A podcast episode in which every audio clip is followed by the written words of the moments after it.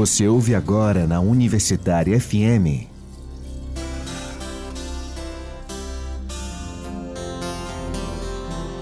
Terra Mãe. Terra. Terra. Realização Viés, Núcleo de Economia Política. Produção e apresentação Arthur Vigílios. Jamais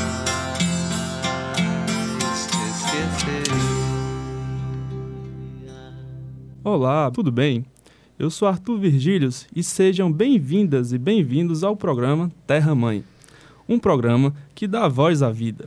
O programa Terra Mãe é uma iniciativa do Viés, Núcleo de Economia Política, coordenado pelo professor Fábio Sobral, também idealizador deste programa, junto a membros do curso de Economia Ecológica da UFC. Todas as semanas debateremos pautas no âmbito ecológico que abrangem temas desde ações governamentais até a atuação de ONGs, movimentos socioambientais, projetos, povos tradicionais. Ou seja, pessoas que atuam e militam em prol da natureza. Para iniciarmos nosso papo de hoje, dialogaremos sobre o tema A Terra como Mãe, as concepções de Pachamama e a ação do ser humano. E para falarmos sobre o assunto, estamos com Paulo Bellini, ou Cristiano Pumaguiar, curaca do Ayu, Ailu Misticandina e ativista do Movimento Nação Pachamama. Bom dia, Paulo. Bom dia, Arthur. Bom dia a todos os ouvintes. Muito grato pelo convite.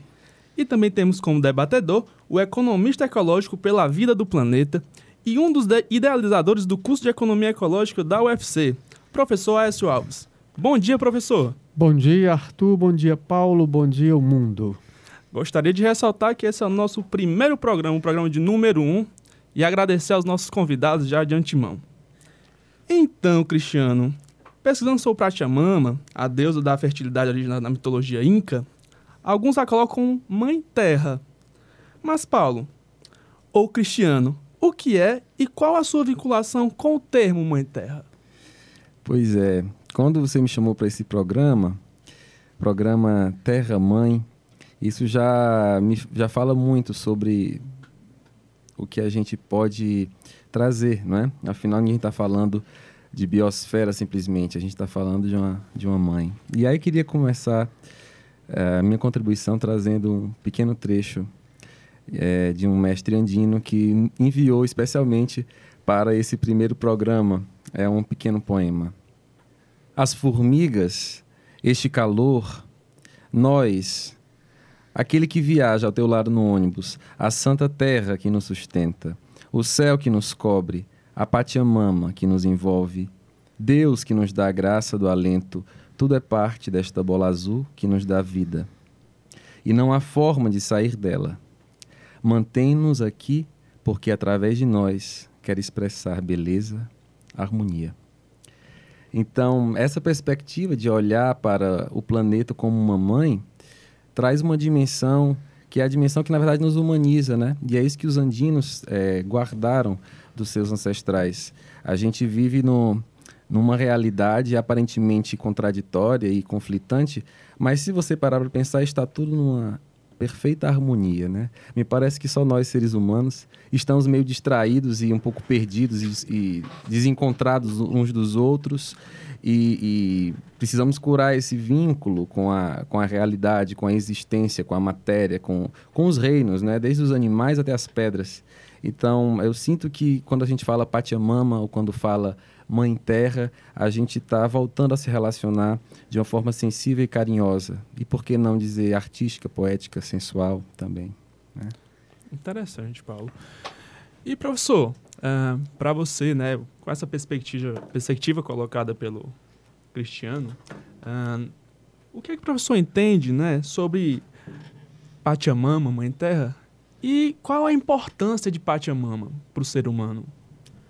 Muito bem, belas palavras, belo texto aqui declamado pelo Paulo, pelo Cristiano, pelo Cristiano, pelo Paulo. Uh, eu sintetizaria numa frase um tanto quanto aguda, né? Dizer o seguinte: a, a Mãe Terra não precisa do ser humano. É, nós nos auto proclamamos como seres racionais. No entanto, não estamos prestando atenção que estamos agredindo profundamente nossa casa comum. Os outros, as outras espécies que são ditas irracionais são muito mais cautelosas, muito mais conservadoras né, de suas condições de vida. Né? Então, a, apenas saciam, é, cumprem sua função ecossistêmica e a, colocam a vida como centralidade. Nós, seres humanos, estamos muito mais preocupados em produzir, em destruir. A produ nossa produção é a destruição, não é? Em produzir órgãos é, que chamamos de isossomáticos para tirar prazer dessa parafernália de coisas que construímos. Né? Então, tudo isso significa afetação ao meio, afetação à biodiversidade, significa impactos irreversíveis aos processos eh, ecossistêmicos, né? que a natureza está em constante busca por equilíbrio. Todo mundo sabe disso. O processo da natureza é uma busca permanente por equilíbrio. As ações humanas, o contrário, né? são processos que causam desequilíbrio. Interessante, professor, essa perspectiva da ação humana ser é, desequilibrante desse nosso ecossistema. Né? Nessa perspectiva, Cristiano, o que é que você entende, né, também? Qual a sua uhum. compreensão sobre a ação humana em geral, em âmbito geral, quanto é. o planeta Terra? E, o professor vinha falando que a nossa ação ela é destruidora, de fato, né? Ah, ela poderia ser tão destruidora quanto um leão na savana, quem sabe, que destrui a vida de uma gazela. Mas tem uma diferença muito grande entre o comer carne de um ser humano e o comer carne de um leão. Por quê? Né? Eu sinto que nós estamos ah, sendo movidos por motivações artificiais, muitas vezes, necessidades criadas, né? como a palavra que ele mesmo usou, uma parafernália, que é tanta coisa que a gente, na verdade, talvez nem precise disso, né? Uh, e ainda que precisássemos, será que essa é a melhor forma de conduzir né, a, a, a, a, satisfação dessas necessidades? Né? Então, eu, o que eu sinto é que o, nós seres humanos estamos sendo levados por uma, uma fome, né, um apetite que, na verdade, não, não sei até que ponto ele surge de um lugar sincero. Né? Sincero no sentido de, uh, do coração mesmo, né? Nós temos um estilo de vida é, que é completamente insustentável e que tem um Deus, né? O Deus da nossa civilização é a economia, né? Como a gente até tinha conversado em outro momento. E, e é terrível essa palavra porque é uma palavra bonita, que tem origens bonitas, mas se transformou, na verdade, num Deus de símbolos cruéis e no Deus da escassez, né? Então a vida é completamente abundante, ela tanto que ela ainda consegue, eh, ainda está conseguindo existir a despeito de tudo que fazemos, não é mesmo, professor? Me complemente aqui minha fala se eu estiver errado. Né? Ah, me parece que agora há poucas semanas nós usamos todos os recursos ah, do, planeta. do, planeta. não é? Eu não entendo muito bem, me explique um pouco aí. Tem uma, uma, uma medida, eu não entendo bem. É, como é isso? Então, uh, existe uma, uma medida, um indicador, na verdade, de quão, é, de quão agressivos temos sido com o planeta. Né? Então, uhum. a, a medida tem a ver chamada pegada ecológica. Mais ou menos o seguinte, só para dar um exemplo, do, do, exemplos extremos.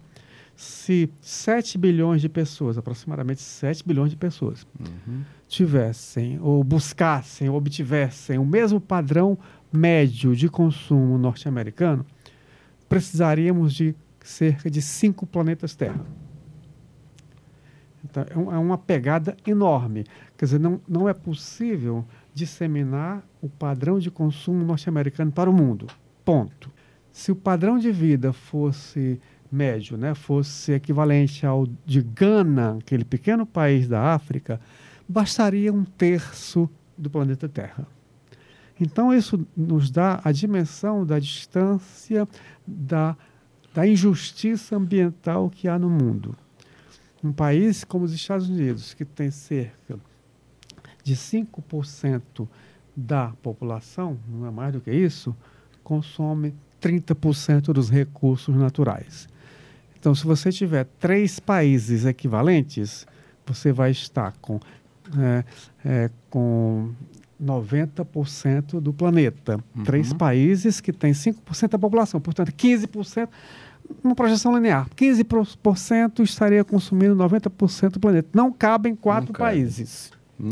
Então, é- essa é a dimensão mais ou menos intuitiva da pegada ecológica. Né? Há uma metodologia para o cálculo, que é um tanto quanto sofisticada, e que aqui não, não seria o Aham. espaço para estar explicando essa metodologia.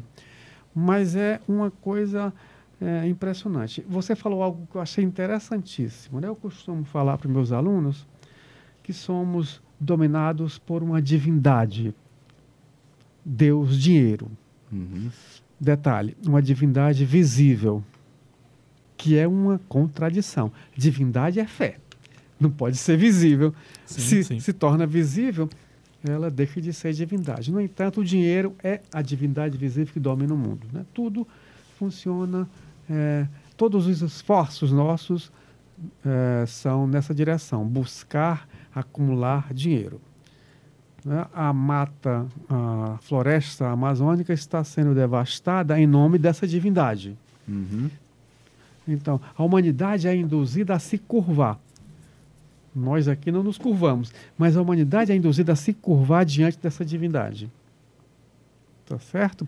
É como se ela é, expressasse, fosse a síntese de nossa razão de vida.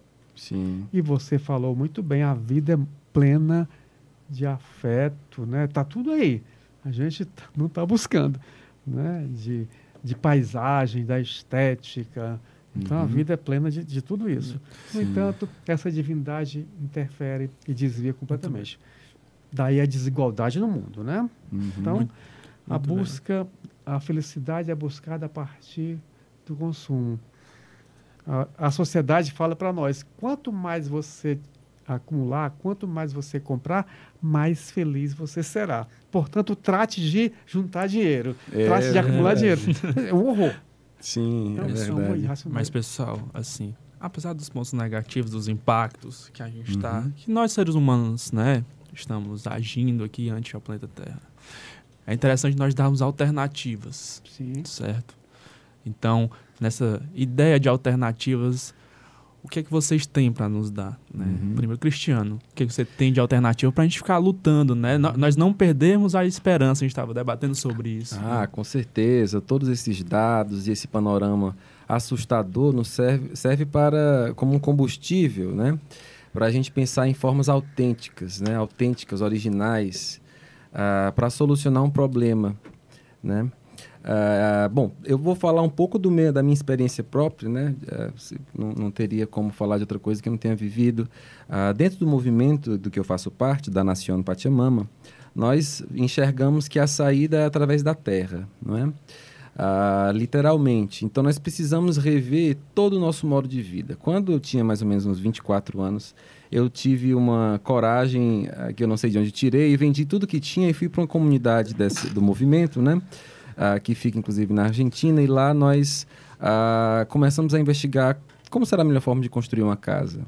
Não tínhamos um- uma água encanada, então de onde vem a água que eu preciso para me banhar? Aonde vem a água que eu, que eu preciso beber? Então, de repente, eu precisava dar conta do que era realmente importante. A minha, a minha comida, a minha morada, a água. a- a- que na cidade você abre a torneira e parece que ela sai da torneira, mas a água ela foi retirada de um rio. Um rio que tem um nome, que tem um corpo místico de poetas e de, e de fadas ou de encantados, no caso dos nossos indígenas, e de histórias para contar, de pessoas que vivem nesse rio, que, se, que lidam com esse rio, e a gente, na verdade, perde essa relação afetiva com a água e ela se torna um recurso, né? Então eu fui viver isso a partir da, da- de, de descobrir uma pesquisa sincera é, quanto, quanto, o quanto custa de fato em termos de energia você construir sua própria casa? E a água que precisa ser tirada de um rio, de onde ela vem, como está esse rio, qual a qualidade dessa água. Então, de repente, eu estava totalmente responsável por tudo aquilo que realmente era essencial, que é o que me, me dá condições de subsistir e as coisas que eram artificiais, elas simplesmente não faziam parte das minhas preocupações. Então, você ah, fazer um intento sincero de reinventar uma nova vida com outras pessoas, como faz o movimento Crítica Radical no sítio Brotando a Emancipação, como faz aqui o pessoal no Xangri-Lá ah, da Nação Pachamama, como fazem diversos movimentos, o Ciclovira também tem a sua, ah, o seu terreninho. Então, a gente está é começando a pensar como a gente eh, pode ah, ah, viver de outra forma. Mas é claro que isso só não alcança, porque as cidades não vão deixar de, de existir. Sim, Então, sim. existem outras frentes que certamente vocês podem falar melhor, onde é preciso agir também, né? E, pra- e aí, professor Écio? Quais seriam essas outras frentes que a gente, que a gente pode estar agindo aí, né? É, a, a indicação para mim é perfeita, é a terra. Uhum. A terra, ela nos ensina, não é? A terra De fato, é, é a mãe. é verdade. Se a mãe ela tem o saber, né? ela, ela diz para nós, ela fala o tempo todo. A gente não quer escutar, vai pagar por isso, tem um preço, né? A água que você que usamos na torneira, ela tem um percurso, tem um percurso histórico, cultural, cheio de afetos. Você falando, Cristiano, eu lembrei de novo, lembrei de Gana. Gana se tornou um país importador de sucata de lixo eletrônico para tirar os metais preciosos ali existentes e exportar. Então o país importa lixo, tira a parte nobre que está no lixo e a parte que não é nobre, resíduos contaminantes ficam lá. Guardão lixo. Tinha né? um rio, tinha um rio que era a vida das pessoas Uhum. o rio em que as crianças brincavam, os adultos pescavam, bebiam a água desse rio. Hoje não presta mais, morreu. O rio está contaminado. Né? É uma tragédia. É uma tragédia o que está acontecendo naquele país com relação a isso. Né? E todo o processo econômico, é um processo econômico de Uhum. extração dos metais preciosos existentes nas carcaças eletrônicas, é feita à base de fogo a céu aberto. Então você tem fumaça, você tem a contaminação do ar, da atmosfera, tem a contaminação da água, não é? Do, da- mananciais, né? mananciais, sim. e, e aí você está matando. Esse- não tem mais o rio. Né? Cadê o rio? Aquilo, aquilo que está ali não é mais um rio. Uhum. Não, mas é um rio, ele está correndo, mas não serve para absolutamente nada. Então, tudo que fazemos tem um custo. Ah, então, a terra, né? Por exemplo, eu lido também, tenho, eu levo os alunos para conhecer experiências com a agroecologia, numa comunidade próxima daqui, e nos dá um exemplo assim belíssimo de como preservar a vida, né? A vida lá é o princípio central. É aqui no sertão central do Ceará, no município de Choró, e a comunidade chama-se Riacho do Meio. Uhum. Todo mundo que vai lá volta diferente. Não tem jeito. Arthur já foi, a gente chega lá, aí volta. Onde é que eu estava? Uhum. Onde é, o que eu estava frequentando? Que vida é essa? Mas a vida é essa. Essa é a vida. Essa é a né? vida. Aí é que está a diferença. Não aquela de onde a gente veio, da natureza produzida, da segunda natureza, Sim. produzida e se, se, se expressando sob a forma de edificações. Sim. Porque também não deixa de ter natureza aqui, É claro. claro. né? Não deixa de ter. O professor falou sobre seus alunos, né? E, e a economia ecológica, né? Onde é que ela participa aí dessa é, Desse movimento. propulsão né? desse movimento? Porque, na né? verdade, é um movimento. Há muitos professores da universidade não entendem, não aceitam o curso de graduação em economia ecológica. Eles debocham. Debocham. Debocham mesmo, né? É, fala que é coisa de quem não tem o que fazer. Que o Uhum. que eles, o que eles fazem é coisa importante. O que eles fazem é destruição. O que a gente faz é construção, busca de harmonia, de, de elevar a consciência que todos temos, eu- meus alunos, vocês têm essa consciência, está lá guardadinha. Está precisando de um, um estalinho, de um start, né? Que aí ela aflora. É verdade. Aflora. Então, as alternativas né, estão postas.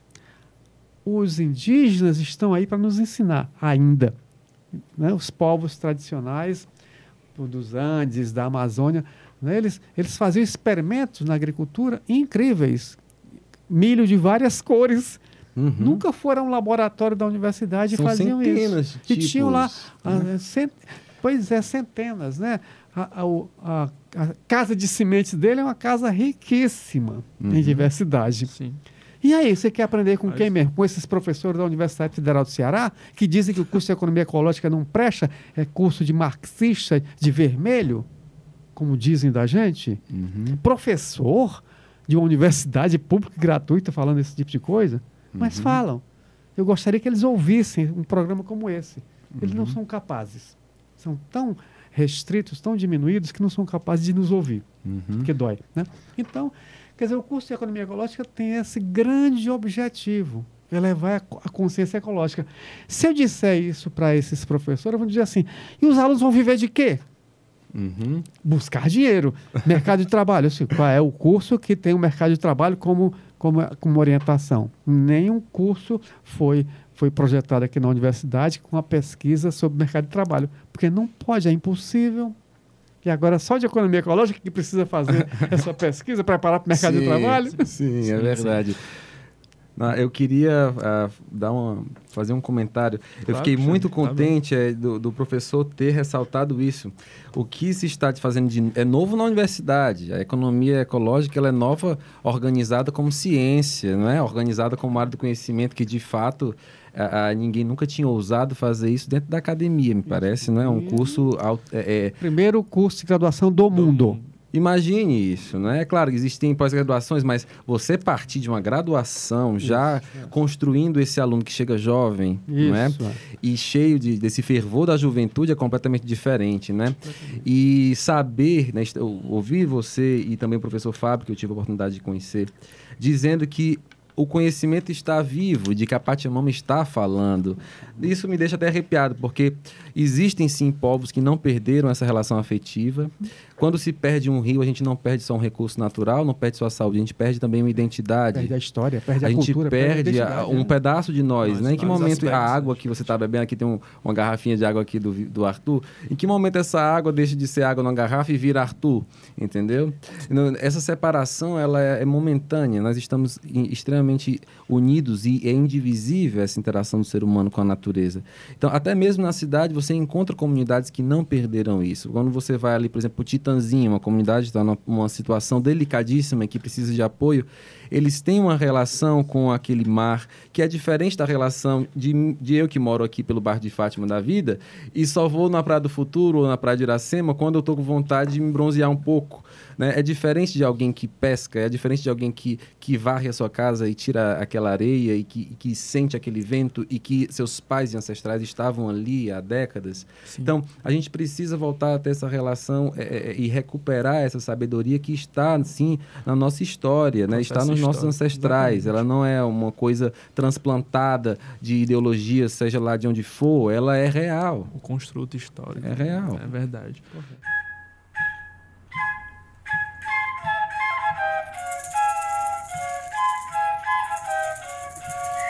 Agenda Ecológica. Dos dias 20 a 23 de agosto, acontecerá a Semana de Direitos Humanos Dandara dos Santos no IFCE Fortaleza. O evento acontecerá aqui na 13 de maio, na número 2081 no Benfica, Onde era o Cefet, né? onde era o antigo Cefet. Dos dias 20 a 22 de agosto, acontecerá o segundo encontro de Economia Política e Educação. Políticas educacionais no capitalismo.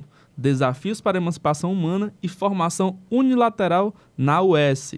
O evento está sendo realizado pelo curso de pedagogia da UES. Também temos o evento que vai acontecer do dia 5 a 8 de setembro, o 30 Encontro Nordestino de Biodança. Esperançar, dançar. A vida em tempos desafiadores. Será às 19 horas no Oásis Atlântico, Beira-Mar, 2500. E temos o quarto colóquio Psicanálise Política, entre a mentira e a narrativa política. Qual o lugar real? Acontecerá dia 24 de ago- de agosto, no auditório A4 da Unifor, certo? Então, debatedores, o programa foi riquíssimo, né? A gente trouxe elementos práticos, com o Cristiano, elementos práticos, também com o professor, né? Trouxe a história do Riacho do Meio, e também teóricos, certo? E eu gostaria que vocês dessem, né, os agradecimentos de vocês, né? E chamar também, convocar as pessoas para escutarem o nosso programa. Bom, muito obrigado, Arthur. É, eu agradeço muito o convite, desejo longa vida ao programa e termino com um pequeno poema de Henry David Thoreau, né, um poeta maravilhoso. Uh, é breve. Fui à floresta porque queria viver deliberadamente, encarar apenas os fatos essenciais da vida e ver se eu poderia aprender o que ela tinha a ensinar. E não, quando eu viesse a morrer, descobri que nunca vivi. Eu não desejei viver o que não era vida. Estar vivendo me é tão caro. Nem desejei praticar resignação, a menos que fosse necessário. Eu queria viver profundamente e sugar toda a essência da vida. Viver tão robustamente, tal qual um espartano. E jogar fora tudo que não fosse vida. Professor Écio? Bom, é, obrigado também mais uma vez aqui no programa. Acho que é um programa da maior importância, contribui, contribui muito para esse processo de tomada da consciência ecológica. Né? É, dizer que é preciso que esse programa seja mais longo, que esse programa aconteça com mais frequência, porque quanto mais a gente falar, espero que as pessoas passem a escutar. O aquecimento global é um fato.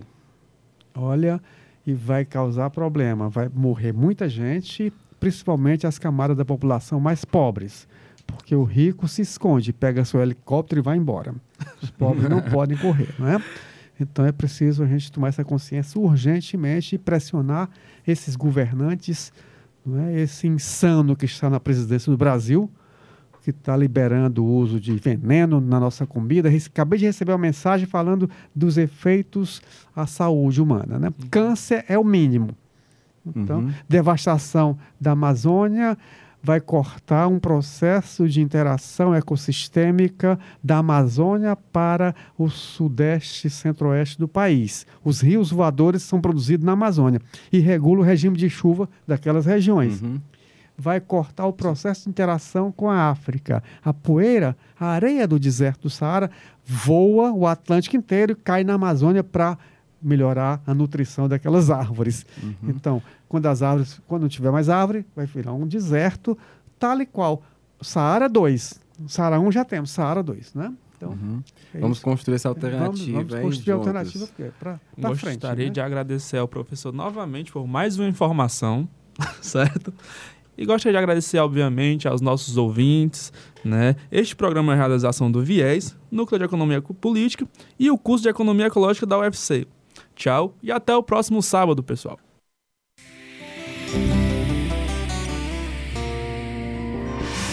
Você ouviu na Universitária FM.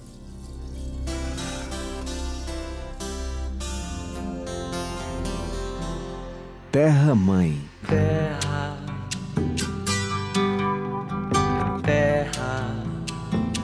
Realização Viés, Núcleo de Economia Política. Produção e apresentação: Arthur Vigílios. Quem jamais